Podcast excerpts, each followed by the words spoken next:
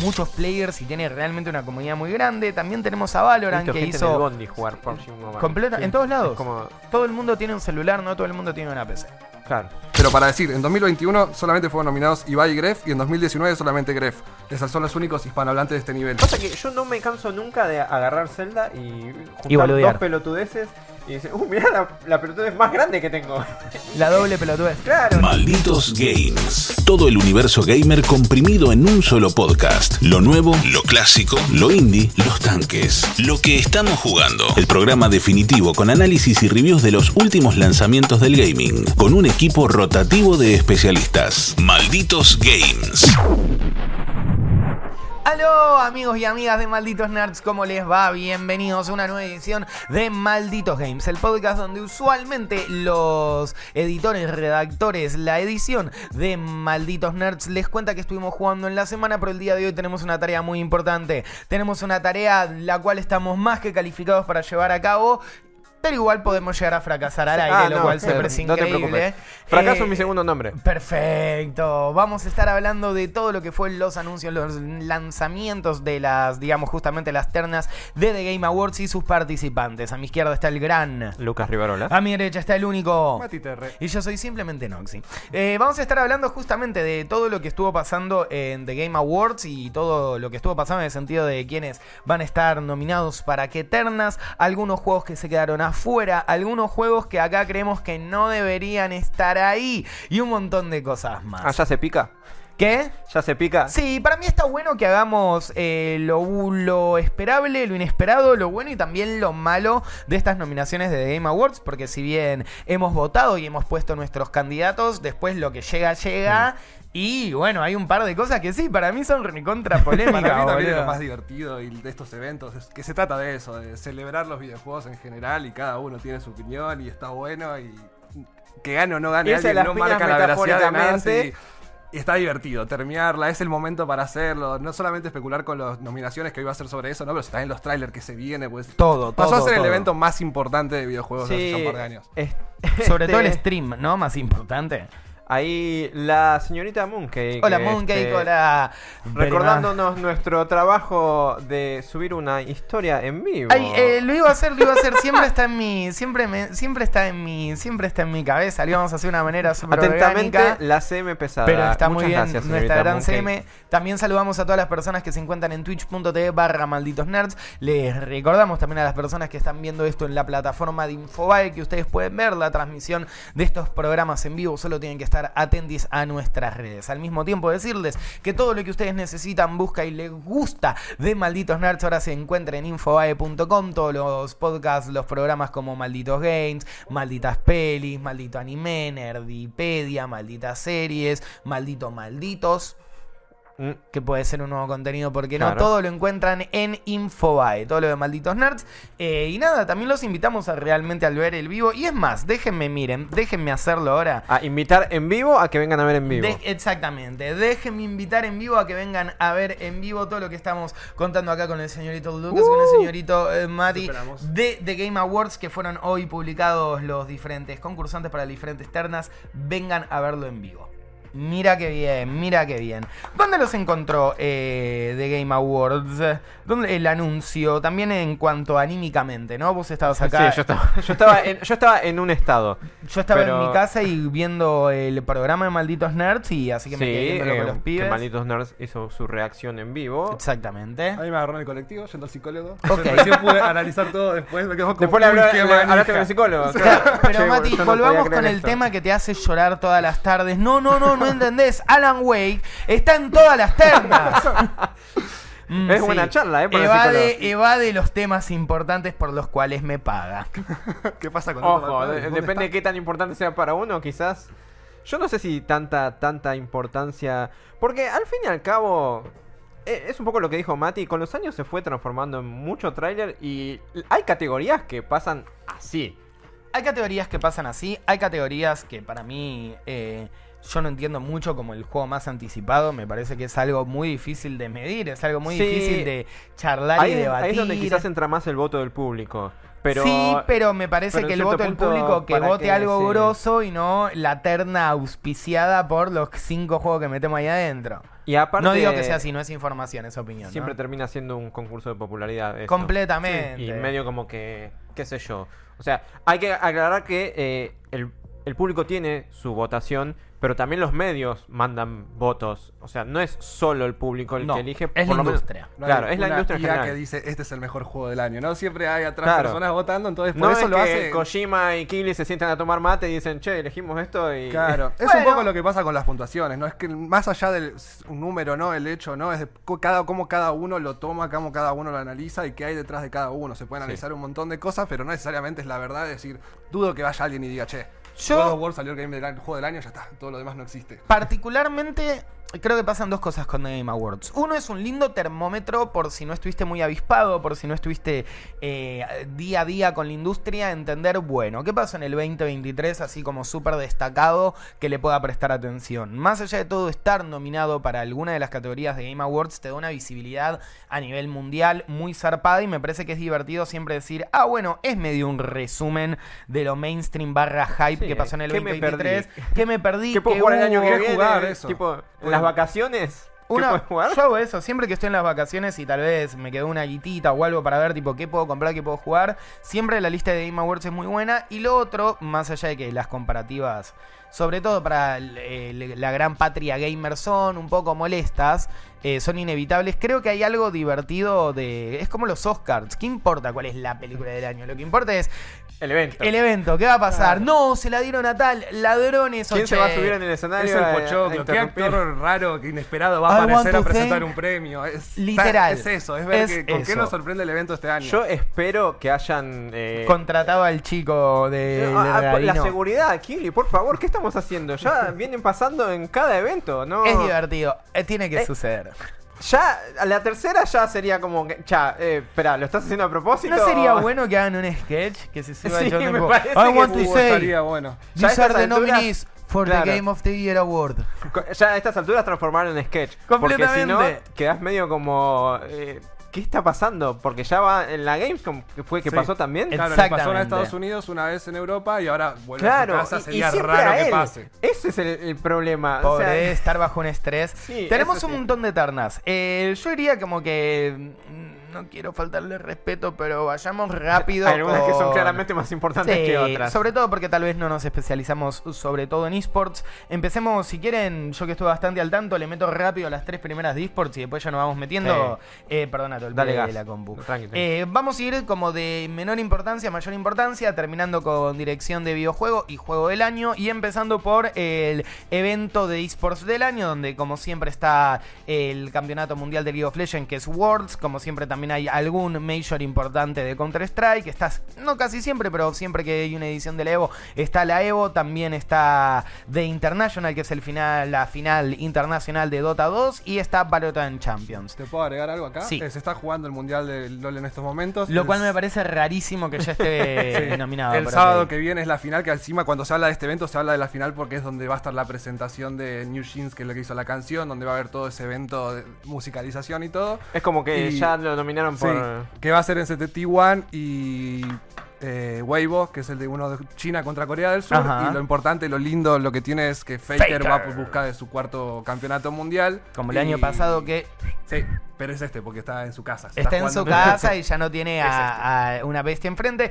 Probablemente lo gane League of Legends. Me parece que no hay nada muy extraño acá. Perdón, Son probablemente la representación también de los eventos de esports más importantes de lo que es todo el mundo. Entiendo que tal vez a uno le guste mucho Fortnite, FIFA, a nivel global, números, eh, industria, Evento. inversión, Sí. evento. Estos eh, son los candidatos siempre y está bien que así sea. Ojalá lo gane de International de Dota, nada más que por gusto personal, pero lo va a ganar eh, probablemente y, y muy merecido Worlds, eh, la final internacional de LOL, que siempre tiran la casa por la ventana, el evento Sí. es increíble. Y el cuarto campeonato de Faker porque es inminente. Sería increíble, ojalá suceda porque es como Messi, todos queremos que a Faker Sí, le vaya bien. sí. Es como, sí, está loco Faker, que haga lo La que quiera.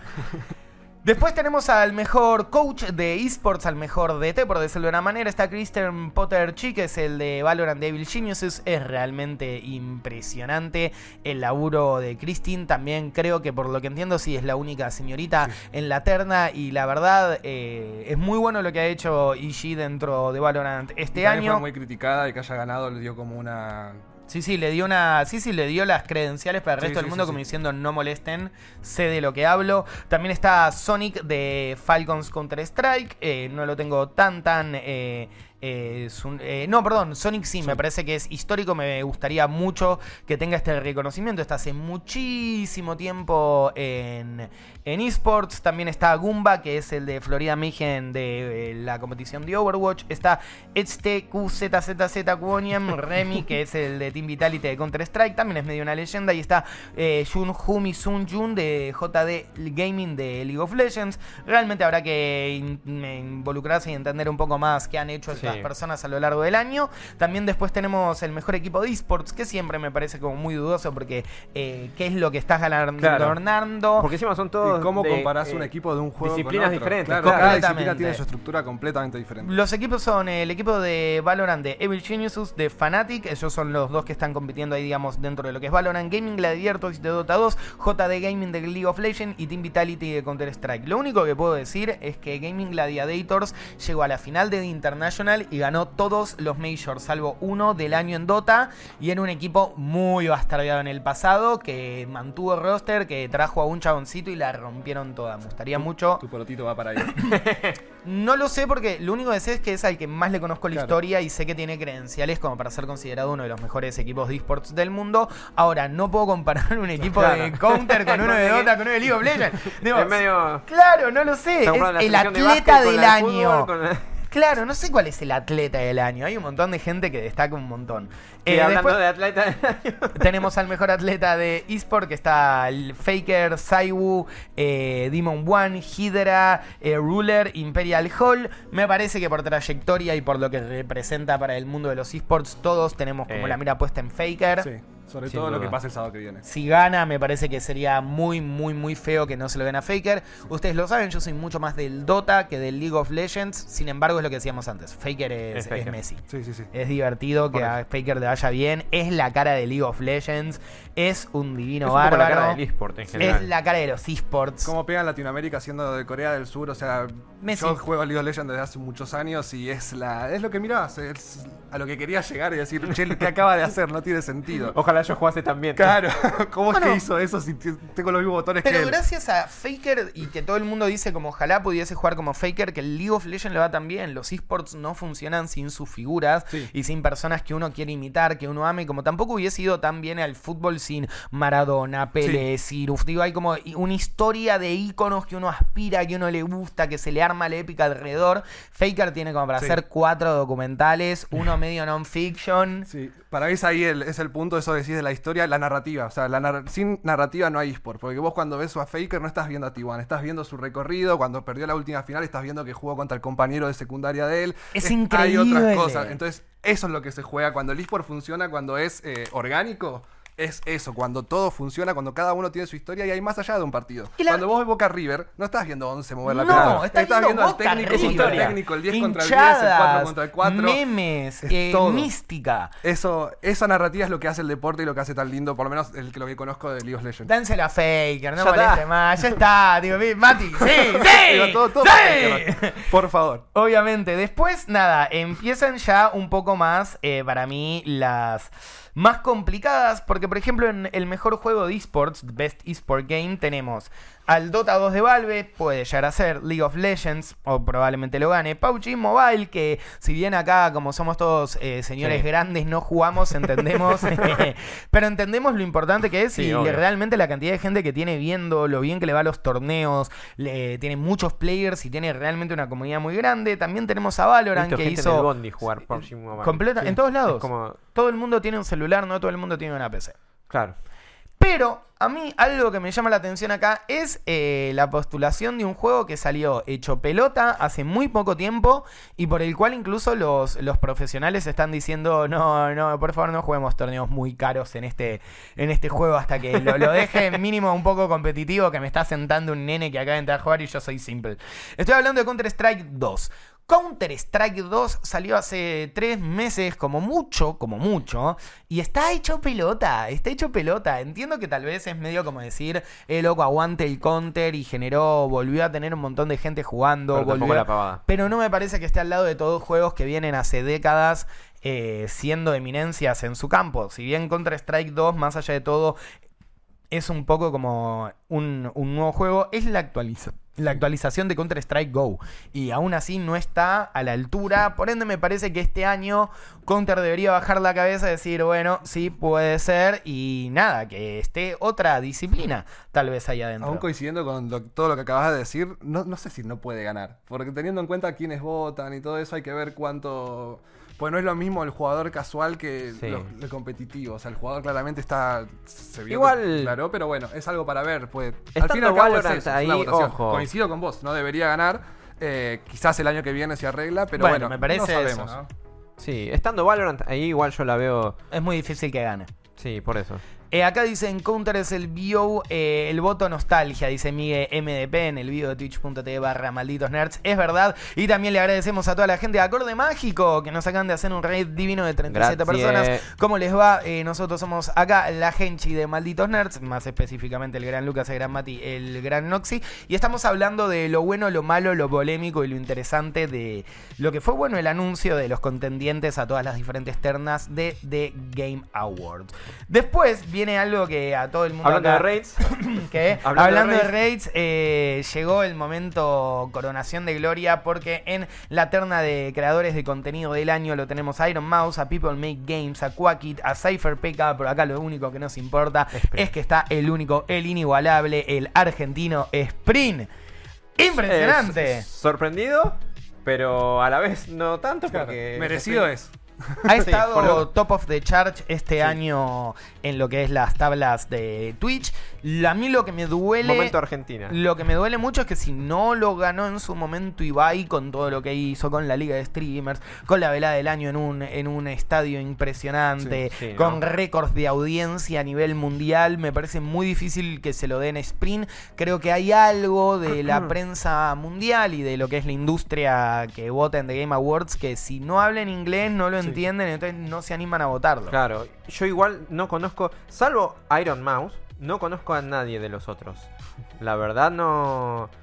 Es que esta, esta categoría es, se, siente- Es- se cierra demasiado en Estados Unidos. De hecho, por eso sorprende lo de Sprint, de que esté nominado. Claro. Eh, solamente para decir, Ibai es la persona que más suma en Twitch mundialmente.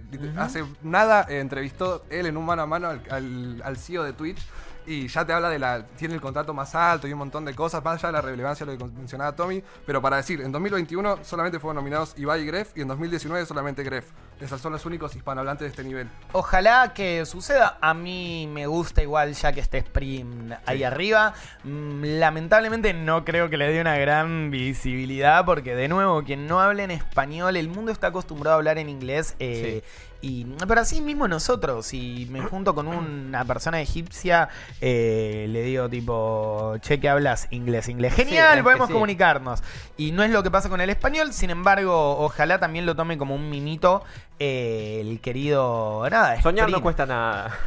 Soñar no- ahí. Y nada, y ojalá nada, lo invitan al evento y pueda ir y Sí. hacer buen contenido desde ahí, que lo disfrute. Más que nada, que lo disfrute, que es algo muy bonito. Luego, necesito que alguien Muy me bonito. explique la siguiente terna porque es eh, el juego más anticipado del año. ¿Qué es esta terna, chicos? Yo ¿Qué lo es único Most que- Anticipated Game? Lo único que ¿Qué sé tráiler de ahí me es gustó que más? Dos de esos salen en enero, así que tam- qué sé yo. Es Tampoco el- es que falta mucho para el jugar. premio a la expectativa. Es ¿Qué el es el premio pre- al hype. ¿Y quién, ¿Y quién marca eso? Es tipo, pero por eso no es como mejor estrategia de marketing, un juego con más historia. Porque, por ejemplo, les digo, les cuento un poco si quieren los, Los nominados. Los nominados está Final Fantasy VII Rebirth, muy bueno, qué sé yo, fanático de Final Pero Fantasy. Obvio que la gente lo espera. Obvio que la gente lo espera. AD2. Sí, Obvio estamos esperando ese juego de Super Giant Games. Like a Dragon Infinite Wealth. Hay Ese- quienes los esperan. Hay quienes los esperan, me sorprendió verlo. Después está Star Wars Outlaws, de lo que único que vi es un tráiler cinemático. ¿Cómo quieren que esté esperando este juego, chicos? ¿Cómo, ¿Qué se supone que tengo que valorar de un juego que solo me mostraron? Digo, che, va a estar muy bueno, ¿eh? Va a estar muy bueno. Che, nuevo juego de Star Wars, no sos un Jedi, ¿eh? Por eso no. No vas a ser un Jedi, ¿eh? ¿Lo están esperando ahí? ¡Oa! ¡Oa, oa, oa! ¿Quieren un poco de gameplay? ¡Oso! ¡Oso! ¿Qué pasa si en The Game Awards muestran eh, gameplay reveal? Yo ya voté. Claro. Yo ya lo voté, bro. Y lo muestras y no te gusta y se ve Claro. horrible. Eso Eso sería lo peor. Que muestren y al final sea una chuzada. ¿Qué pasa Ese, si para ga- mí, lo el- es el premio Kojima con Death Stranding, que estuvo año tras año nominado. sí, igual el premio no lo Kojima. llevan. Kojima. esperando. Y ahora que no está, tipo, lo tienen, lo tienen que decir. De hecho, no está Death Stranding 2. Por eso, por estar. eso, pongamos a otro, dijeron. Bueno, le, le pregunto a Geoff, que es muy amigo de Kojima, ¿sale el año que viene? Sotona eh, sotona. Ok, ok, perfecto, con su coso de Quest, que también le mandan todos los chiches a Kili. Ahí en la traducción a tiempo real, Dios mío. Em, Y Tekken 8 que también y Tekken 8 que... me sorprendió, pero también sale en enero, ya Sí, no falta mucho. Claro, ya hubo una beta. Sí, Dios ya hubo dos betas. Ya, o sea, ya está, ya sabemos que es Tekken 8 y sale en enero, tanto no lo vas a esperar. ¿Quieren seguir alguno de ustedes dos? Este. Dale. de- después, próxima terna, Sí. mejor adaptación. Ok, me interesa esta terna a mí. Tenemos Castlevania Nocturne, Que es eh, que Un, estuvo hecha eh, por sí. Netflix. la peli de Gran Turismo, Ok. The Last of Us, Mm. la peli de Super Mario y Twisted Metal. Yo, Twisted Metal acá todavía no salió, ¿o sí? Estoy seguro de que. Porque acá eh, te ponen eh, Peacock. Peacock no está disponible Ok. en, Sí. en esta región. Pero sé que acá va a llegar por HBO Max. Puede ser. Puede ser, puede la ser. verdad no lo sé. El otro día, el fin de semana, vi un trailer en la tele y dije, che, pero esto ya allá salió a mitad de año. Acá está llegando recién ahora. Sí, a mí me pasó la semana pasada un amigo que siempre pregunta cosas de videojuegos me dijo, che, la, quiero ver la serie de Twisted Metal, ¿me la recomendás? Le digo, ah, ¿ya salió? Es que, Eh, es que quedó eso, como ahí el- salir ya salió. Sí, sí, sí, sí. Pero sí. nosotros todavía, en teoría, no, no tenemos material para decir qué onda. Es loco también pensar, eh, bueno, que entendemos un poco, estoy acá buscando la definición que te brinda de Game Sí, Awards, porque, porque, Game Awards te brinda... De Sí, sí, acá sí. no la llego a ver si dice, pero creo que... Pero sí, Pero que es es una, una, adaptación- terna que creo que nació, si no me equivoco, con, con Arkane. Fue como. el- era la, la serie explosiva con Cyberpunk también Runner. Fue ese año que hubieron eh, adaptaciones de videojuegos a la pantalla grande Sí. y chica que valían la pena Y realmente. este año tenés empezaban a. y- varias. por los números que tenían y todo, Dicen- dijeron, hay que hacerlo. Quedó afuera el anime de Nier Automata, es por básicamente. Sí. reconocer el trabajo increíble y creativo que eh, fielmente y auténticamente adapta un videojuego a otro entretenimiento. Si me parece que esa es como la definición manual que estamos utilizando, yo acá concuerdo con el usuario Mastro Pablo en twitch.tv barra malditos nerds y siempre que tengo que leer para no equivocarme hablo lento y pongo una tonada. Eh, es de Last of Us, Sí. pero por afano, sí, sí, sí. porque pocas cosas han, han hecho, han transmitido también eh, un, una historia, un algo, un pedazo de arte, de contenido, de un medio a otro. Sí. La peli de Mario es una buena peli, me divierte, pero, Pero poco no sé si- habla sí, de sí. Mario, por decir de una manera. Pasa que igual The Last of Us se presta por el, el- tipo de juego tono que es. narrativo Claro. que tiene. Claro, o sea. Bueno, les Pero cabe y al así resto. todo adaptaron varias cosas. O sea, no es que hicieron un calco, sino que lo que cambiaron de las- la adaptación de The Last of Us eh, me pareció, por lo menos a mí, increíble. Y tiene capítulos alucinantes, seas o no fanático del juego. Y como ese, ese cambio, esa idea de che, no sabes nada de la historia, no importa, mirarlo y te va a gustar. Ahí como que tuvo un foco muy fuerte. Y me parece que The Last of Us va a ganarlo. Y tiene gana que por afano. Debería. Y en Best Multiplayer Presented by Discord, porque Sí. nunca falta, ¡Cachinga! tenemos Baldur's Gate 3, Ok. Diablo 4, ok. Party Animals, sorpresa ahí, Street Fighter 6, El Super juego Mario Xbox, Bros. ¿no? Wonder. El Sí, cachín. el Party Animals. No, eh, se, es no se sorprendan si ven un montón de juegos que están en Game Pass o que Sí, son de no, Microsoft. sí. Igual Party Animals yo no, no va a ganar ni en pedo porque es un No, pero porque si está regalado pero- acá, ¿qué hace acá? No, por eso yo no sé cómo llegó ahí. ¿Ves multiplayer? Entiendo que pongan al Counter Tipo, Strike que no cómo esa- llegaron a donde están y ahí aparece Party Animals. No, pero banco. Pero después es me raro, parecen es raro propuestas también. muy diferentes Sí. en- entre todas. ¿Qué comparás del, del- del multijugador de Street Fighter 6 con Party Animal? Generalmente es como el gameplay, O co- o el con diseño. Baldur's Gate. Claro. ¿Cómo comparas Street Fighter con Baldur's Gate? Bueno, a mí, lo- mira, yo lo único que podría comparar, me parece que en algunos de estos juegos el factor multiplayer es un agregado más. Mientras que, por ejemplo, en Street Fighter es parte del core Claro. gameplay y es parte de la identidad del juego Claro. poder jugarlo multiplayer. O sea, para mí, todavía no probé Super Mario Bros. Wonder, es el que le tengo que pegar esta semana para estar bien informado. el de las flores, sí. ¿Está bueno? ¿Lo jugaste? Eh, lo he jugado en la casa del señor Frere. Sí, sí, sí, este, seguro. Ustedes tienen que saber si algún día se lo cruzan a Juaco Freire y los invita a su casa, no, le- no, no les va a hacer nada malo, simplemente los, Los va a obligar a a jugar jugar, a- a juegos de Nintendo. de jugar, sí, sí, en la Nintendo Switch. Pero para mí, Street Fighter, si no tuviese un buen multiplayer, sería un mal juego, punto. O sea, no, no me parece claro. Necesario reconocerlo por tener un buen multiplayer, algo que necesita tener un buen Aparte, multiplayer. bueno, no está por este año, ¿no? Pero sí, multijugador también. Me gusta- Counter, LOL, también tiene salido Claro. este año. pero- Claro, pero bueno, tal vez es, es competitivo y entra en Claro. otra categoría. Sí me divierte que todos estamos de acuerdo que Party Animals es el, el juego Xbox. Claro, el- lo invitamos porque teníamos lugar y- Claro. Aparece ahí, dice Play Now, ¿viste? Cuando lo presentan en la categoría. Pero- Para mí, entre esto, yo me tengo- pongo la fichita en Diablo 4, es lo que creo que puede que va a ganar. Banco. eh, Porque el, el multijugador está muy bien, más allá de las críticas del juego que pueda tener para largo plazo, tiene unas sólidas. La 40, experiencia de jugarlo en 50 cooperativo, cooperativo que es increíble. Banco. Yo pasé la historia con un amigo y. Y la pasaste siempre, bien, sí, claro. es- ah, se basa en eso y funciona bien. Banco. Después tenemos una categoría que eh, yo ahí sí me, me pierdo. Esta es la nueva categoría de Alune, que está haciendo las reviews y De jugando todo. todos los juegos de carrera. Best Es Sports nuestra- barra sí, sí. Racing. EA Sports FC 24. Fórmula 1 23. Forza Motorsport. Hot Wheels Unleashed 2 Turbocharged. Muy bueno de Hot Wheels. Y The Crew Motorfest. Eh, yo pondría la ficha a Hot Wheels solamente por el nombre de Hot Wheels, no por Eh, haber jugado a ninguno de Yo estos. jugué el primero Charge. y es muy lindo, no sé si pudiste probar el segundo. Eh, no, sí probé el primero, primero y vi cosas de que uno es muy lindo, es muy divertido, es muy arcade.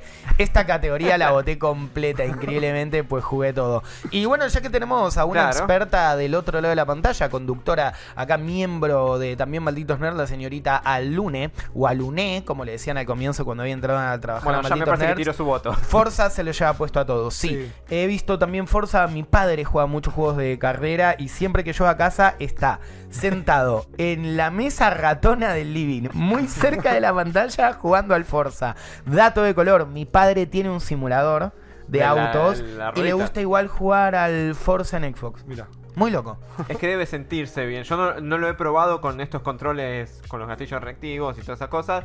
Debe ser muy, muy bueno. Aparte, históricamente los juegos de carrera suelen ganar. Gran Turismo. eh, Que no está en este. Claro, sí, pero en años Igual no anteriores sé si digo, suele ganar más el juego de carreras que, que, los- que el de, de- de fútbol o el de básquet anual. ¿Querés seguir vos, Mati? Dale, lo siguiente es mejor juego de estrategia o Sim Simulator y se encuentra Advance Wars 1 y 2 Reboot Camp. No lo juegues. ¿No lo No, jugué? no lo jugué. Ah, ok. Ah. Yo soy- No lo juegues, parece que dijo. Sí, ¿no? sí, Sí. Para no mí, eh, yo jugué los originales y me encanta. Es uno de los juegos por los que creo que me gustan los videojuegos. RTS? Ah, sí, mira. los videojuegos. O sea, fue uno de los primeros juegos así con Pokémon Blue que me volvieron loco. Cities Skyline 2. No, estuve viendo un poco, le falta mucho aún para estar bien, los gráficos son paupérrimos.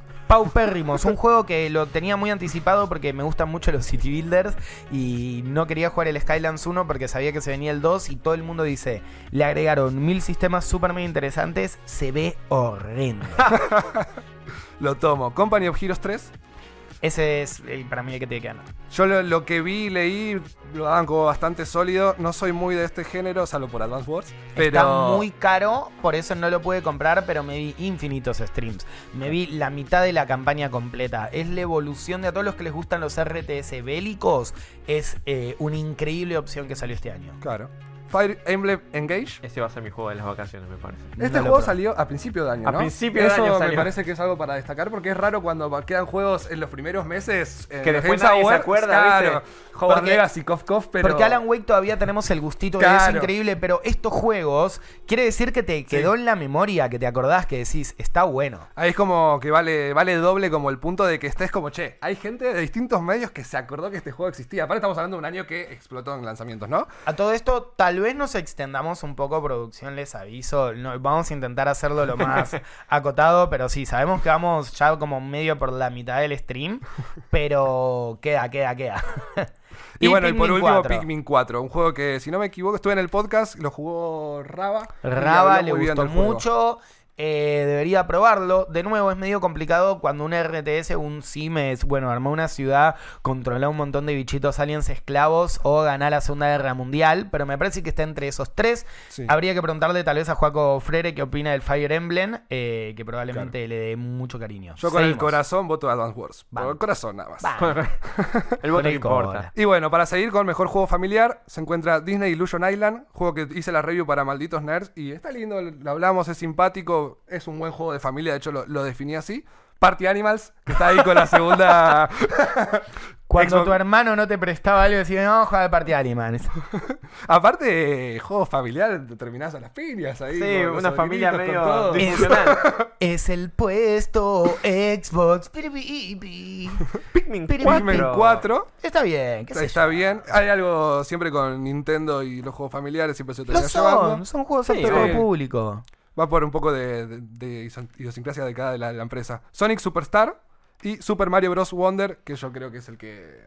va El a que probablemente va a ganar, pero yo le pondría también el voto a Disney porque me lo vendiste muy bien cuando viniste. Estuvo muy bueno ese podcast. Yo lo vi, lo, me acuerdo que me quedaron ganas de querer jugarlo. Sí, es un lindo juego. La verdad que nada, nada para criticarle. Lo que propone lo hace muy bien. Acá es el momento de Sí, Lucas Rearola momento. de brillar. Eh, Haz lo juego, tuyo. mejor juego de peleas. God of Rock, Bueno, Mortal Kombat 1, Nickelodeon All Star Brawl 2, Pocket Bravery y Street Fighter 6. eh, ¿qué me puedes decir rápidamente de God of Rock? God of Rock lo estábamos viendo con Mati antes de empezar porque no lo conocía. Es como un juego de ritmo que dice ser un juego de pelea. Así que fle- fletámelo, chau. Eh, Pocket Bravery, simpaticón, pero tampoco le pondría mis votos. Es como el Valhalla, ¿no? Es, es como es como un Street Fighter pero con Perfecto. sprites chivis. Eh, Nickelodeon, yo no lo jugué este, pero dicen, todo el mundo dice que es muchísimo mejor que el primero. Ok. Hay gente a la que el primero no le gustó, hay gente a la que el primero le gustó, pero todo el mundo está de acuerdo en que es un juegazo. Me dan ganas de jugarlo. Que Ahora- que ve el de Warner, ¿eh? Yo me veo obligado a poner mi voto a Mortal Kombat. Más que a Eh, Street Fighter. Más que a Street Fighter. Yo tengo una relación amor-odio con Street Fighter, pero eso porque yo soy así. Ok. Pero eh, Mortal Kombat, incluso con sus falencias, me parece que... Ok. O sea, además no es solamente un voto de corazón, es un Sí, sí. o- eh, yo... Hay días en los que pienso, che, ¿cómo me gustaría estar El chat Mortal está Kombat? muy dividido. El chat está chat- Street Fighter o We Riot, Street Fighter, Mortal Kombat 1 dice Mooncake. Hay que tener cuidado. Es que la pelea es esa, no Sí, hay otra. Sí. Menos Pero- mal, está bueno, un sí. clásico. Lo que tiene el ¿Qué Mortal jugás, Kombat Street Fighter o Mortal Kombat? Pa. Yo siempre lo- los juegos de pelea lo veo un poco más de afuera, porque no es un género que en el que me eh, sienta. Que como a mí te sepa. palicean, seguro. Claro, ¿eh? sí. Eh, ¿Por qué no entras? Porque me llenan la cara de Pero siento que en la dedos. discusión también, y que una diferencia, decime si me equivoco o no, en Mortal Kombat se habló mucho de la campaña y Sí. en Street Fighter se habla más del multijugador. Sí. Eh, entonces tiene como esa pieza Me como gusta. distintiva. El distintivo, Sí, a sí. ver cuál de los dos pesa más. Ahora llegó ¿eh? Omni-Man de Invincible en la Mortal Kombat y está medio roto ese personaje en el sentido de medio glitcheado igual, pero nada. Igual, Seguimos. igual va el voto. Mat- eh, sí, Mati. Eh, seguimos entonces con mejor RPG. Y acá, Baldur Gate 3. Si no gana Baldur's Gate 3, Es que muy probablemente gane Baldur's Gate 3.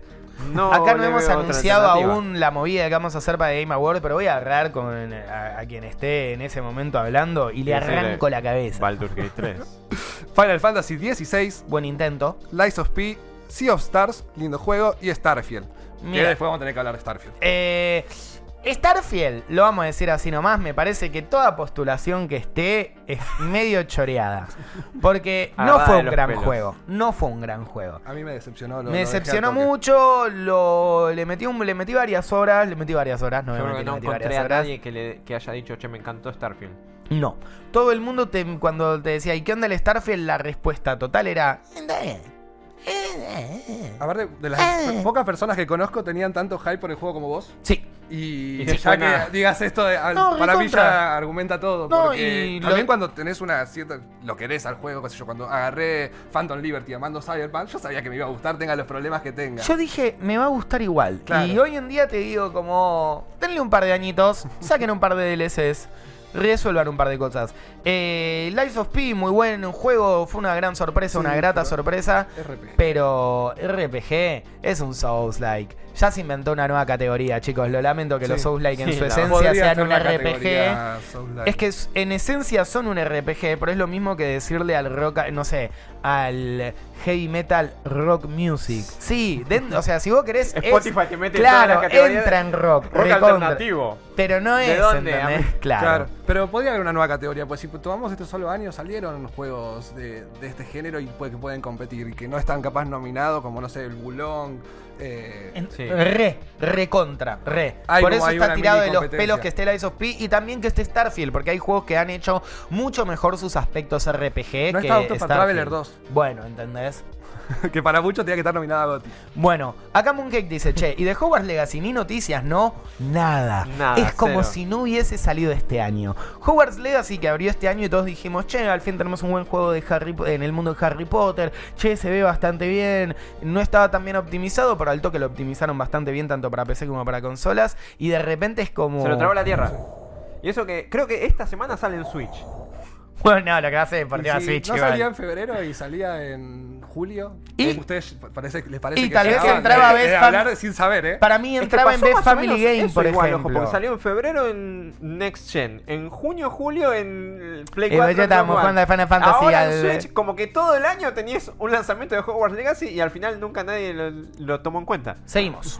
Sí, completamente. Este- ¿eh? Perdón, le meto turbo Sí. nomás como para no. Meta Turbo. Te seguimos. Ah, le meto yo, dale. Ah. Seguimos entonces con Best Action a- barra Adventure Game, mejor juego de acción aventura. Siempre muy difícil esta categoría porque medio que cualquier juego donde puedas saltar Más y pegar. Action. Claro, entonces es como- ¿Cuál es la diferencia? Está Alan Wake 2, me parece que, o sea, es un juegazo por todo, por donde lo mires, Alan Wake 2 está muy muy bueno. Sí entender de que tal vez justo en esta categoría queda medio como flojardi, está Marvel Spider-Man, está Resident Evil 4 el remake, está Star Wars Jedi Survivor, buen intento, y está The Legend of Zelda Tears of the Kingdom. Eh, los parece- contenders son Tears of the Kingdom Sí. y el Spider-Man. Sí. Entiendo que no No. quieran poner Horror Game y algo así a... A una categoría. Sí, a una categoría y por eso me haría ganas como dárselo a Alan Wake porque es un gran juego de acción, es un gran survival horror, pero me parece que Tears of the Kingdom y me parece que también Spider-Man. Spider-Man eh, representa mucho más lo Sí. que se está juzgando acá, ¿no? Sí, cuando decís el juego de aventura y de acción, te imaginas Spider-Man. Spider-Man, completamente. Me parece que va por ahí. Puede ser que sea Legend of Zelda, pero. Legend of Zelda trae un montón de cosas. Es un, un juego de acción-aventura mucho más que un RPG, sin lugar a dudas. Y es mucho más usado tal vez que Marvel Spider-Man, pero es lo que dijiste, es como si yo te hablo de una pizza, pensás en, una- en queso, tomate y el pan y bueno, es lo mismo con Spider-Man. Después está mejor juego de acción, que no entiendo por qué tipo... Diferente, ¿eh? Que es Ojo. diferente, pero bueno, cuando ves un poco los juegos tal vez entendés un poco por qué lado va. Por un lado lo tenemos Armored Core, Fires of Rubicon, tenemos Dead Island 2, que la verdad mm, es, está lindo que esté como que se le reconozca que existió, pero qué sé yo. Está Ghost Runner Por lo menos 2, no es que para mí Legacy, ¿no? se queda un poco atrás eh, contra sus contendientes. Está Hi-Fi Rush, que es un buen juego, y es un juego que a principio de año medio como que a todo el mundo le pareció simpaticón y que hacía, por lo menos el aspecto de Rhythm Game está Sí. muy muy clavado. Y está Remnant 2, que a mí no me gustó, pero bueno, a un montón de personas sí, así que no voy a opinar. Eh, acá, por una cuestión de lo increíble que es, Armored Core debería Sí, arrasar. Si no, Hi-Fi Rush es una, es una linda propuesta, ¿no? Sí, pero Sí, para mí pero- si pusieron Armor Core 6 en es esta categoría es porque el premio Ya ya está. destinado. Ya está para la parte es un juegazo, es increíble. Completamente. Eh, siguiente categoría, chicos. Yo acá no tengo mucho para opinar. Me parece que somos justo la categoría donde más deberíamos investigar porque no tenemos muy al tanto. Está el mejor juego de, de realidad virtual o realidad aumentada. Eh, está Gran Turismo, está Humanity, está Horizon Call of the Mountain, está Resident Evil que dicen que está muy bueno y está Synapse. Sinceramente como no tenemos mucha data, no tenemos ni la chucha idea de qué onda. Sí, lo único que sé es que la versión VR de Resident Evil Te da debes miedo. cagar. eh. Da aparte, miedo. ellos la vendieron un montón en cada una de las cosas de Capcom, siempre lo mostraban como le dan un énfasis importante. Seguimos con algo que nos pasa un poco de costado porque de nuevo somos todos viejos adultos eh, con orina encima. Tengo eh, un voto, que es- pero por recomendaciones nomás. Banco, que es el mejor juego mobile, que Final Fantasy VII Ever Crisis, Honkai Star Real, Hello Kitty Island Adventure, Monster Hunter Now y Terranil. Eh, Mako es amante de Honkai, así que. Juaco también le estuvo pasando muy bien con el Honkai. O Honkai. Yo no. eh, el único motivo por el que no lo jugué es porque no está en Play 4. Si Mm. no, lo jugaba porque es de la gente de Genshin, así que. Acá Inilla el D dice, vi algo en Malditos, ese Alan Wake está bueno. No está bueno, está buenísimo. Vayan a ver la reseña que hizo Seba Cigarreta. ¿Cigarreta fue el señorito? Sí.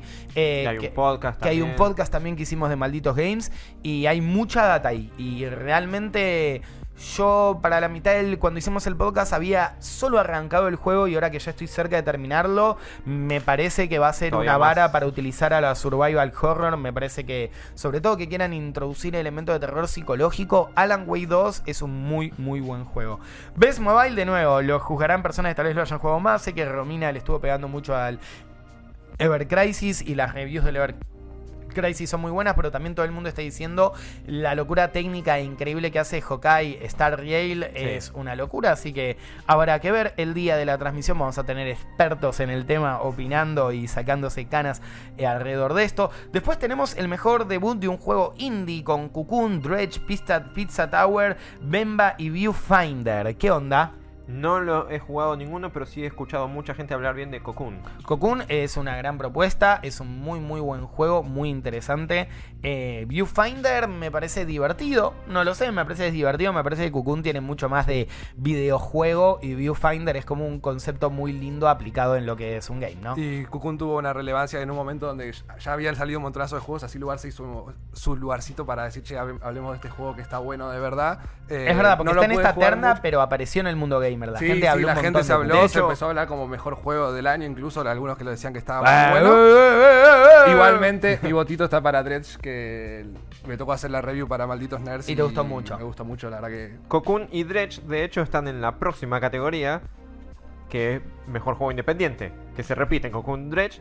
Es también un Viewfinder, se repite. Están Dave the Diver y Sea of Stars. Mu- no jugué Dave the Diver todavía, pero todo el mundo me Son pide de rodillas. Ahí la tenemos a la producción a José Barchú Que levantando. he escuchado mucha gente Aguante acá. Dave the Diver, viejo. ¿Cómo El, año pasado fue Tunic mi juego eh, Eh, franquicia acá. espiritual. Sí, este año va a ser el Dave the Diver, viejo. Perfecto, le comentamos ahí a nuestra producción, nos vamos a estar extendiendo José Barchuto un poquitito, pero porque vale la pena, entiéndanos. A mí no está muy feliz José de que hayamos dicho eso y bueno. Acá claramente el voto está en Dave the Diver, me parece. Sí. pero Eh, no sé, Sea of Star también. eh, Sí. Para mí está entre Dave the Diver y Sea of Star. Eh, yo lo jugué los dos y los dos son increíbles. producción hace gestos de. Y no, no, yo no lo tengo muy claro. Está entre esos dos, no lo tengo muy claro. Pero creo que yo iría por Sea of Star. Eh, después tenemos eh, Best Community Support. Que este es, es otro premio medio raro. Tenés a Sí. Baldur's Gate 3, Que está muy bien. Cyberpunk, Sí, perdón. Destiny 2, Final Fantasy 14 y No Man's Sky. El tema con Best Community Support es entender realmente qué estamos juzgando porque... eh, a ver, no es el mismo caso de Baldur's Gate 3, que es un juego que estuvo en Early Access como 5 años, entonces Sí. básicamente la comunidad logró hacer este maravilloso juego que pudimos jugar hoy en día, que para muchos es eh, uno de los que se podría llegar juego del año, pero también está el caso de Cyberpunk, que es un juego que realmente eh, estuvo muy, muy, muy, muy bastardeado en su salida, que la comunidad bancó mucho, que CD Projekt Red terminó arreglando, que tuvo muchos mods en el medio que arreglaban la movida también, y después tenés juegos como Destiny, Final Fantasy, No Sí, yo Man's no Skies, que lo que hacen básicamente es sacar contenido online para sus juegos, por ende, ¿qué es lo que se está juzgando aparte- en esta... Se- para mí se choca con la, con la otra categoría que tienen otros juegos, que es Ongoing Game. O sea, ¿cómo diferencias? Es ¿Qué- muy extraño. Aparte de eso que decía, en la misma categoría tenemos un Early Access, un juego que salió mal y un juego como servicio. O sea, pensados directamente para contenido a largo plazo. Entonces es como difícil poner la vara. Yo siento que es el giro que va a dar Cyberpunk como de la volverse a encontrar Acá lo que y dice como la- el, fin de la redención va a Ac- hacer que gane esto, pero Lo que dice la Terna en realidad es como que reconoce el trabajo del support a la comunidad y la transparencia y la responsiveness. eh, Yo a la comunidad ¿no? de Destiny 2 nunca la vi feliz. No. Entonces no sé qué hace ahí. Siguiente juego es Best Ongoing, que Eh. es justamente el juego que haya tenido un outstanding development eh, de contenido que Sí, vaya Ahí saliendo. sí me parece mucho más coherente la lista que tiene Apex Legends, Cyberpunk. Ahí sí me parece Sí, que, ah. que reiría Cyberpunk. Final Final Fantasy Fantasy XIV, Fortnite todos y los Genshin años va a estar Impact. ahí. Fortnite, que todos los años va a estar ahí. Y Genshin Impact, que también me parece que va a estar Estaría lindo que dárselo a Cyberpunk como se lo dieron en un momento a, En este caso yo a diría No Man's sí. Sky para decirle bien, bien, pibe, la regla. La arreglaron por ahí, Bien, La bien, bien. la cagada. por ahí. Después tenemos la terna uh, Game for Impact, juegos por impacto que tienen, hablan de todos estos juegos que dejan un lindo mensaje o Que que, te hacen no pensar. ninguno, que no juegue no ninguno, sé así que vamos a decirlo súper rápido. Esa Space for the Unbanned, Chance of Cenar. Ah, el Chance of Cenar lo estuve jugando, muy divertido, muy divertido el Chance of Cenar. Goodbye Volcano High, Chia, Terranil y Bemba. Lo único que puedo decir de Chance of Cenar es todo el mundo habla en un idioma que no entendés, pero si todo el mundo cuando te mira te hace how, entendés que how es, Es hola, hola. y tenés que ir armando un diccionario. Yo Lindo jugué concepto. un ratito al Tichia y también lo recomiendo, está lindo. Es una especie de juego independiente. ¿Es Tichai o Chai? Eh, Difícil, Lo vamos a ¿no? pronunciar de todas las maneras posibles y ninguna va a estar bien. Pero es un juego independiente que toma muchos conceptos de- del Zelda de Breath of the Wild y ese mundo abierto y cosas para hacer. Está lindo, la verdad que no lo terminé, pero lindo juego. Después tenemos Innovation in Accessibility, que para mí está buenísimo porque de las cosas que más me deprimen en la vida es que haya un montón de parte de la sociedad que no pueda jugar juegos porque no piensan en sistemas de accesibilidad y diferentes cosas. Yo acá sinceramente no he jugado tanto los contenders, son Diablo 4, Forza Motorstorm, Claro, Hi-Fi Rush, perdón, Marvel Sí. Spider-Man 2, Mortal Kombat, Street Fighter 6. Hay una realidad que nosotros no las vamos a usar las, las No, pero siempre me gusta pelotudear con las opciones de accesibilidad para he- ver cómo cambia. Yo he visto Mortal Kombat 1. eh, uno, bueno, está bien, es un pro player, es Sonic Fox. Eh, decidió para ver qué tan buenas estaban las opciones de accesibilidad jugar en un torneo con los ojos vendados. Ah, mira. Y una, una pelea. Y ganó la pelea con Mira. los ojos vendados. Porque también encima Mortal Kombat tiene un personaje que es ciego. Entonces dijo, bueno, voy a usar al personaje que es ciego y me voy a vendar yo los ojos. ¿Qué te y ganó. pasó del bien Sonic Fox? Por eso, o sea, en ese sentido, para lo que es un juego de pelea, me parece bastante bueno. Pero Perfecto. después no puedo hablar sobre los otros porque no, no las uso. ¿Querés pasar al siguiente? Pasamos con el siguiente a mejor performance. O sea, mejor actuación de voz eh, Sí. de los personajes. Y está Ben Starr de Final Fantasy XVI. Banco, muy bueno. Cameron Monaghan de Star Wars Jedi Survivor. Está bien que es Cal Kestis. Eh, Idris Elba, Cyberpunk 2077, Phantom Liberty. ¿Con qué necesidad? Podemos decirlo a todos que Idris Elba de lo peor es que un lo actorazo, pero no sé si para nominarlo para... No, tenía que estar muy- Zombie. Y además, ¿Cómo no está Zombie? además es muy malo en, en, en Phantom Liberty. Hay partes de diálogo que las vende re bien y hay otras partes de diálogo que es como si te dijese tremendo. Aguante a Idris Elba en The Office. Cuando lo vi me enojé, fui a buscar el nombre de vuelta no tenía de Minji Chan, que fue Songbin, que aparte de, de ser para mí el mejor personaje de Phantom Liberty, todo lo que pasa en el juego gira Es alrededor de ese personaje. Es el que mueve todo y lo hace perfecto. Eh, pero bueno, entiendo que el apellido ganó un poquito acá, ¿no? Melanie Libor, Alan Wake 2, Liburt. Muy bien. Neil Newon de Baldur's Gate 3. Sí, se merece el aplauso. Y Yuri Lowenthal de Marvel Spider-Man 2. Sí, sí, no importa, vos, Yuri. Y Eh, siempre actuando bien, pero tampoco Neil para... Newborn de Baldur's Gate que hace Astarion, que hace del muchacho de pelo blanco, para no darle ningún tipo de spoiler, aunque ya si vieron la tapa es obvio. La, nunca me reí tanto, Es nunca increíble. admiré, nunca estuve tan vendido por una actuación como la de este chabón Sí, haciendo sí, sí, Astarion. no, realmente se siente vivo. Y ahora que no, que no pusieron a, a Zombie, yo creo que se lo tiene que ganar. Ojo que igual Ben Starr eh, se llevó el corazón de muchas personas haciendo. ah, buenísimo. Sí, y después de, de- empezó a hacer como videíto haciendo la voz de Mario, como Lo jugar con queremos. las redes y se Lo ganó el corazón de, de muchos jugadores y también hay que mencionarlo, pero bueno, el premio One me parece que está claro. Bueno, siguiente, mejor diseño de audio, Acá está donde entra todo lo de terror. ¿Qué? Acá donde entra todo lo de terror. diseño de audio, Alan Wake 2, Yo pongo mi fichita ahí. Dead Space, en la remake, Hi-Fi Rush, Marvel Spider-Man 2 y Resident Evil 4. Yo lo que iba a decir es que he jugado varios de los contenders de esta lista y el audio de Alan Wake es Sí, m- yo- comparable a Senua Sacrifice. Sin haberlo Yo jugado, no yo, también me pondría mi voto a Alan Wake palabra. 2. Porque me parece que si hay un juego que cuida, que va a cuidar todos los aspectos audiovisuales, no solo los No, de no, no, audio, no, no, va a ser muy Alan Wake molesto. 2. Desde darte cuenta que Saga está un poco más agitada eh, a cómo de repente el bosque no tiene tanto sonido cuando estás solo que escuchás hasta los bichitos caminar arriba de la hoja. a- hay una parte que hay unas sombras involucradas y el sistema de audio está tan bien hecho, se escucha tan bien. Logran realmente ponerle sonido a mis pesadillas. Eh, a mí me gustaría mucho eso de Alan Wake. Raro que no está Forza, ¿no? Siempre ponen el- los de autos. Algún- en- no. O algún. Battlefield. Sí, sí, sí, algo así siempre pone. Y sigue como mejor banda sonora y música, Alan Wake 2, Baldur Gate 3, Final Fantasy XVI, Hi-Fi Rush y The Legend of Zelda Tears of the Kingdom.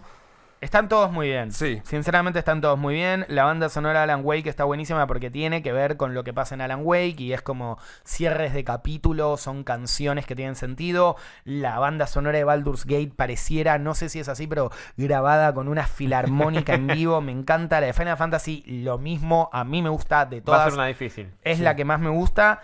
High Rush tiene todo el sentido porque es muy lindo todo el audio y toda la música y los sonidos. Y de Tears of the Kingdom siempre es Sí, increíble. ese es, difícil ese es un esta. ¿eh? Es muy difícil.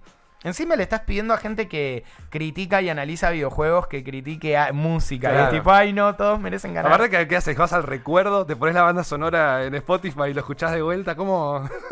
Acá dicen, yo quiero decir una cosa, si Spider-Man 2 no se lleva todos los premios y, y es su noche por lo que generó, lo que significa la calidad de juego, yo no entiendo más de nada. Bueno, Gonzalo Indy, yo estoy muy en desacuerdo con lo que decís vos y creo que en un montón de cosas como juego de aventura tal vez sí se merece ganar. Me parece que a mejor diseño de audio no merece ganar ni a Palenque. Está buenísimo el diseño de audio de Spider-Man, pero me parece que el de Alan Wake le pasa el trapo heavy metal. y me adelanto y en narrativa para mí tampoco. En narrativa, no me- de hecho, es eh, lo peor que tiene el nuevo Spider-Man es la narrativa que tiene. Es muy flojo a nivel narrativo en comparación a los otros juegos de Spider-Man donde decías, che, se está picando, ¿eh? Este es tipo, ¿quieres ser Spider-Man, niño? Así que Gonzalo bueno. Indy, tenemos un problema. Ah. Seguimos con. Ahora entramos como en, la, en los Sí. puntos fuertes, ¿no? Ahora Vamos sí, arrancando. ahora sí, Otro ahora que va a ser difícil. Toda la hora de podcast en realidad fueron para estos últimos 20 minutos. Mejor dirección de arte: Alan Wake 2. ¡Uh! Que ahora están todos primero. Hi-Fi Rush. ¡Uh! Lies of P. ¡Uh! Super Mario Bros. Wonder. Y The Legend of Zelda Tears of the Kingdom. Que, que cada uno, Eh, ya, rápido. Me parece que si no es Alan Wake 2 también, no sé qué. La qué dirección de arte de Alan Wake es sacada de lo que Por renderiza la máquina que simula el cerebro de Dios. Yo Por eso, solo yo porque no. no- lo juego voy a decir Tears of the Kingdom, pero No, sé yo- que yo voy no a la jugué muerte. Alan Wake 2, pero cada Es que imagen que, sí, veo de todos Alan Wake están 2 es, quiero jugar a Alan Wake 2. Lies of P, igual, Sí. me encantó Sí. lo que hizo con la dirección de arte y me encantó que nadie esperaba mucho de, de Life of P. Todos dijimos, eh, what the South like. Y realmente es diferente. No, eh, a mí me bueno. gustó mucho. El tema es que también cuando en esta categoría pones un juego que no está nominado a GOTY, es como decir si muchas Sí. chances no tiene. Bueno, pero ponele, Super Mario Wonders tiene una re buena dirección de arte Sí, también. Pero Está re no bien sé la si dirección de con- arte. Es que son dos cosas diferentes. Algo plantea eh, dar una mirada diferente al mundo de Mario y con esto de las estrellas y poder pasar a diferentes mundos y que cambie la música, al este. Tiene una linda dirección de arte y por el otro es como cuenta una buena Es como historia. las Es- disciplinas de esports. es muy No, difícil. Sí, sí, es, es difícil. Pero bueno, Pero de vuelta a lo, que dijimos al principio. Gane quien gane, no quita el mérito a ninguno de los No, otros obvio. nominados. De hecho, también hay juegos que hicieron locuras en este apartado y que no están nominados. Ay, la siguiente es muy difícil. ¿Voy yo? Sí. Mejor narrativa. Yo la tengo clara, ¿eh? Y- pero es full termo. Alan Wake 2, Baldur's Gate 3, Cyberpunk 2077, Phantom Liberty, Final Fantasy XVI y Marvel Spider-Man 2. A que ver. para mí, Spider-Man 2 regalado y mi voto va con Cyberpunk. Porque la, expansión, en lo que hace narrativamente es lo que sostiene al juego y lo que me gusta. Y que esté acá, por algo es. Yo. No, eh, a ver. Baldur's Gate 3, ¿qué, ¿qué chances le ven como narrativa? Para mí está buenísimo. Sí, para mí, probablemente Es gane. muy buena la narrativa de Baldur's Gate 3, cómo cosas que haces en el acto 1 repercuten en el acto 3, cómo todo tiene sentido. Nunca un ardilla insultándote no, o sea, tiene sentido dentro del juego, es muy difícil eso a nivel narrativo. Que lo que digas lo recuerde los otros personajes, te traiga después y aparte de personajes súper secundarios y que, tienen un- historia y que colaboran en la historia en general, pero a mí me gusta mucho también cómo utilizan la narrativa Alan Wake 2. Alan Wake 2 te permite jugar los capítulos de Alan o saga en el orden que quieras y según como lo juegues, tiene un color diferente cuando ves la escena en uno o en el otro, ¿entendés? Deja de venderme a la Wake.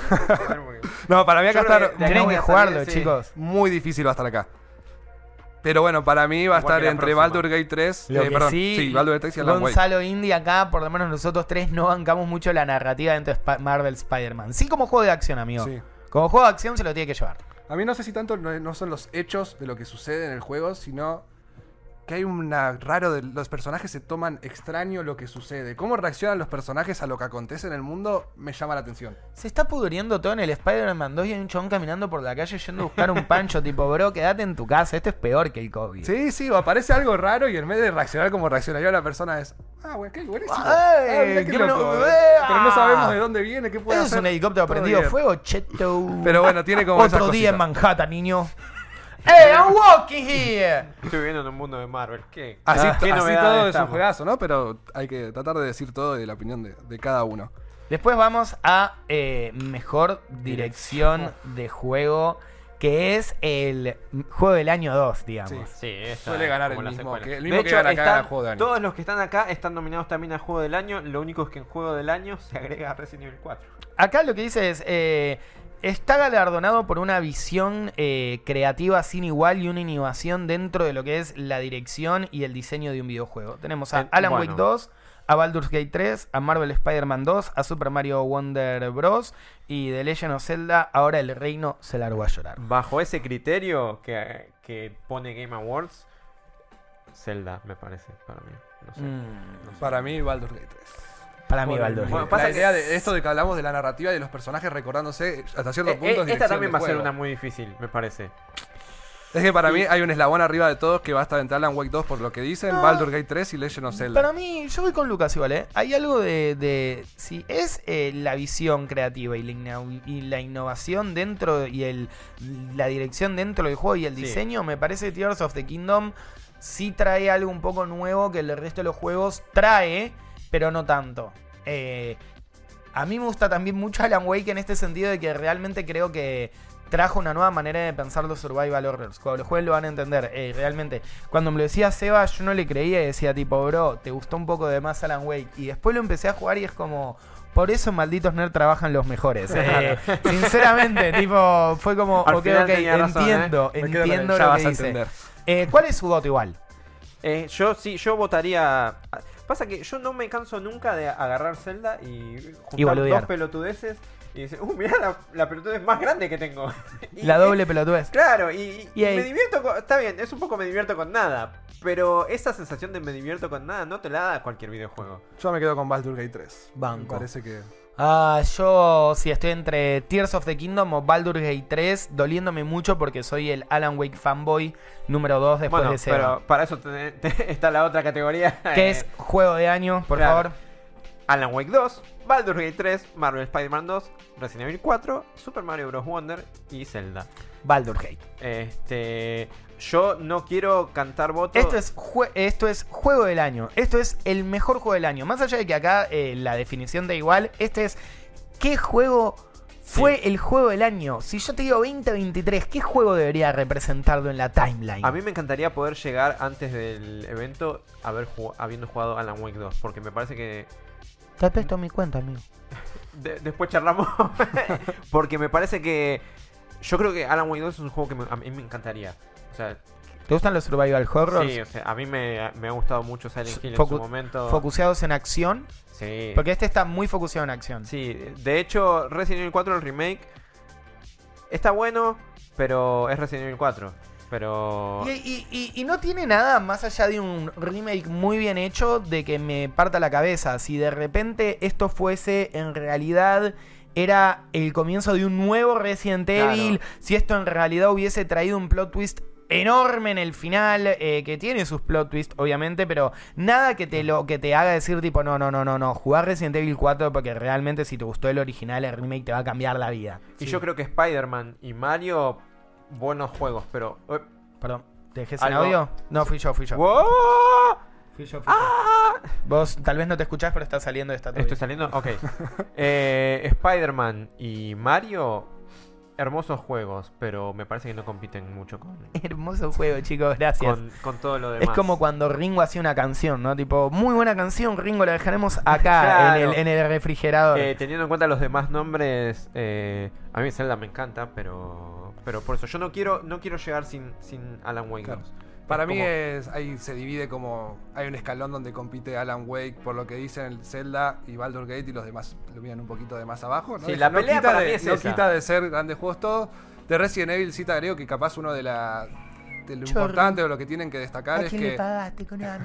vienen o Capcom. o Capcom, Capcom. Bueno. Vienen estando siempre eh, nominados a mejores juegos del año, o sea que muestran como un mantenimiento de la relevancia. Tanto Resident Evil 4 a remake, estuvo Village nominado a mejor juego del año, estuvo Resident Evil 2 el remake a mejor Son juego del año. juegazos. Son igual. juegazos, O sea, buenos Resident Evil que- es Resident Evil. tengan una fórmula así y la cambien y todo y sigan estando entre el bastión de lo que se va a hablar y de lo que se van a galardonar ese día, me parece que Mira, con eso se tiene que conformar, ¿no? Acá Gonzalo dice, pregunta, en estos premios, ¿es igual que los premios de cine y de series? ¿Que hay, eh, que hay lobby, hay llamaditos, distribuidores, etcétera, o es directamente otra cosa? Mitad y mitad. Me parece que la manera de puntuar y la industria está mucho más involucrada que lo que es, digamos, la industria o la academia dentro de los Oscars, porque de hecho personas como nosotros acá en esta mesa votamos nuestros candidatos, ahora probablemente después votaremos nuestras, eh, nuestros, no eh, nuestros ganadores. Eh, sí, y después Malditos Nerds lo que hace es juntar todos los votos, saca un porcent- porcentaje y eso es presentado como el voto Maldito Nerd. Eh, nosotros lo hacemos con mucha seriedad, te lo digo con una mano en el corazón. eh, y yo formo parte de Malditos Nerds hace mucho tiempo y también eh, muy metido en lo que es Malditos Nerds. Malditos Nerds, nunca nadie nos pagó, nos pidió, nos dio una demo diciendo, che, guarda, nunca nadie nada a cambio ni de una buena review, ni de un buen comentario, ni de un tweet a favor. Hemos destrozado juegos que nos han dado la key antes que nadie y hemos vanagloriado juegos que tuvimos que comprarlos para hacer la review. Nos gusta mucho nuestro trabajo, nos lo tomamos muy en serio. Ahora, siempre va a haber lobby. Siempre todo entrega de premio también es una vidriera que ayuda a ver un montón. Lo hemos dicho al comienzo de esta emisión de Malditos Games. Hay un par de juegos que nosotros creemos que están ahí medio como, che, loco, acá mi gran amigo Pepe Party- dice un claro, juego, vamos a ponerlo. Party Animals y dale". bueno, no lo dejé afuera porque se va Claro, a de Party frío. Animals, no, ni nadie lo está jugando, a nadie le importa, a nadie nada, ¿entendés? Como para que esté eh, dominado a nada. No va a ganar nada tampoco, por lo cual no hay problema, pero siempre va a haber un poco de lobby. También, Gonzalo Indy, si nunca viste una transmisión de, de Game Awards, déjame decirte dos cosas. Uno, estate atento a las redes de Malditos Nerds porque vamos a hacer una transmisión que va a estar increíble, la van a pasar bomba. No puedo develar ninguno de los detalles, pero va a ser realmente una transmisión como no la van a ver en ningún otro lado. Y dos, es muy divertido. Eh, hay también en el medio un montón de trailers y product Sí. placement. Y ahí es donde está el lobby y la plata. No tanto en las ternas, sino en. Vamos a ver el tráiler del juego de mi hermano Juan que puso 20 millones de dólares para que aparezca ahora. Y es un tráiler que a nadie le importa, que no sabes por qué está ahí. Algo que de repente es Xbox. Y listo. Y ahí está el Kojima lobby. presentando su podcast es, eh, es una celebración haciendo- con todo lo bueno y lo malo que tiene. Me parece que es como cada uno lo tome. Y también los videojuegos son algo social y no hay Sí. nada más lindo que hablarlo, compartirlo con, Sí, con- lo que con es seguro es que es una fiesta. Sí, Y también es eso, es la noche del gaming, ¿no? Para poder comer papitas con tus amigos, pochoclo, reírte, decir, che, está re mal, no, ¿cómo haber ganado algo? Decimos, para nosotros Eh, en Argentina es preferiado, como que ca- te cae... No estás cargando. Increíble. Y además, eh, algo que hicimos el año pasado, que probablemente repitamos este año, si lo puedo decir esto, es la sobremesa después de Game Awards, digamos, que es como un repaso de todo lo que estuvimos viendo de, de Game Awards. Y ahí es donde la redacción de Maldito Nerd saca el hacha. Sí, querido productor. No sé. Confirmado. Confirmado, perfecto. Confirmado. También está confirmada la traducción simultánea. Que es una insignia de nuestras transmisiones de Malditos Nerd, que está muy buena, con traductores en simultáneo, para que puedan ver toda la transmisión y también nuestros comentarios encima para que vayan escuchando un poco y listo, no digamos más nada. Premio a accesibilidad para malditos nerds con esto. Vamos. Banco, banco, para todos los pipis, nos hace falta de señas nomás, ¿no? Pero eh, tal vez podemos intentar subtitularlo, no importa. Acá Erika Argentina dice, si fuera una carrera, para mí está Baldur's a la cabeza, Zelda está atrás esperando si en alguna curva lo puede pasar, mientras Alan Wake mira de atrás esperando a que los dos primeros se choquen y despisten. Es que esa- es- son esos tres los que están es una la buena manera de verlo. Es una buena manera de verlo, Pero- veremos qué es lo que sucede. Sí, y sumando, si tu juego favorito no gana, sigue siendo tu juego favorito, sigue Sí. siendo un buen juego, si gana, celebralo, pero no significa que mejora nada, hay que tomárselo con humor, con lo que es, con la responsabilidad de, Y vamos a de hacer cada una- situación, pero es para pasarlo bien, para celebrar también el año, puedes verlo. Es eso. Esto, eh. o sea, la lista de juegos es ver lo que jugaste el año y definir tu juego en base a... Era a bait de Game Awards. O sea, vamos a ir, nos importa, lo hacemos con mucha responsabilidad. Nos lleva mucho tiempo y es muy difícil votar porque realmente nos importa. Somos eh, muchachos y muchachas y muchachas que amamos los videojuegos. Entonces lo hacemos con la responsabilidad de, de que lleva a ser algo que amás, pero al mismo tiempo eh, nada importa. Es para reírse, es para gritar, es tal vez para tener un buen resumen de lo que fue este año en gaming, pero es para gritarle a la televisión y decirle, no, no, esto está mal, debería haber ganado tal. Es para eso. Y eso es lo que vamos quién- a hacer. ¿Quién publica el primer tráiler de juego como servicio bien falopa que digamos... Claro, no, esto No que, que me está vendiendo. Bueno, me parece que ahí estamos. Eh, algunos comentarios finales, si ustedes quieran, algo Yo que quieran te- destacar. solamente te listo para mí los grandes perdedores: Hogwarts Legacy, Octopath Traveler 2, Blasphemous 2 y Starfield como los grandes perdedores de, de las nominaciones. Sorpresa Blasphemous 2, que no estaba en mejor indie, pero sí, igualmente Está ok, qué sé yo. eh, yo me quedo con, con eso, que es, es la fiesta. Lo importante Sí, es el sí, evento, lo importante es pasarla bien, celebrar el gaming. Celebrar el gaming. Qué linda frase, por el amor de Dios. Entonces, la verdad, eh, dicho esto, esto sucederá el 7 de diciembre. Ustedes también el 7 de diciembre lo van a poder ver dentro de todo lo que es Malditos Nerds Infobae. Después, cuando esté todo mucho, ya está todo definido, pero cuando sea el momento, les contaremos bien qué plataforma, cómo, quiénes, eh, quiénes es muy interesante, es lo único que voy a decir. Solo voy a decir quiénes es muy interesantes. Eh, fíjense, va a estar muy bueno. Disfrútenlo con nosotros. Lo hacemos con mucho cariño. eh, eh, aguante. Perdón si entendieron que puse alguna duda, no es la intención. Soy crítico y vengo del mundo serie y cines. Acá soy novato y vengo con la idea de preguntar y escuchar y aprender. Estoy muy agradecido, Gonzalo Indy. No hay nada que nos alegre más de que vengas, de que preguntes lo que quieras, que te formes parte de la gran patria gamer, que el día de mañana te compres un algo y así. Como si tuvieses un joystick, un teclado de cosas. Y que juegues muchos videojuegos que son un me- una media de entretenimiento súper interesante. Aguante el gaming. Aguante el gaming. Nos vamos a estar viendo durante toda la semana en todos los podcasts, pero específicamente para la gala súper especial que estamos armando con Malditos Nerds el 7 de diciembre. Nos veremos allí. Y recuerden que todo lo que a ustedes les gusta de info de Malditos Nerds y también de Infobae se encuentra en la página de infobae.com. Estoy hablando de Malditos Game, Malditas Series, Maldito Anime, todos los podcasts, todos los programas, notas, reviews, comentarios, videos de la producción peleando por conseguir el nuevo joystick de Xbox. Absolutamente todo se encuentra en Infobae y recuerden que esto sale tanto en vivo como que queda grabado. Así que si lo estás viendo en diferido, sumate. Entra a twitch.tv barra malditos nerds, dale follow y entérate cuando salimos al aire con un montón de contenido. Se pueden ver los programas de radio que salen también en Vortex, también salen por nosotros. Está bárbaro. Todo lo que les gusta de gaming, de cultura geek, está acá en Malditos Nerds. Un honor poder comunicárselo. Mi nombre es Noxy. Lucas Rivarola. Mati Terre. Y esta fue nuestra edición especial de los Games Awards de Malditos Games. Será hasta la próxima.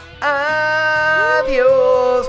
Uh, game, game, game, game.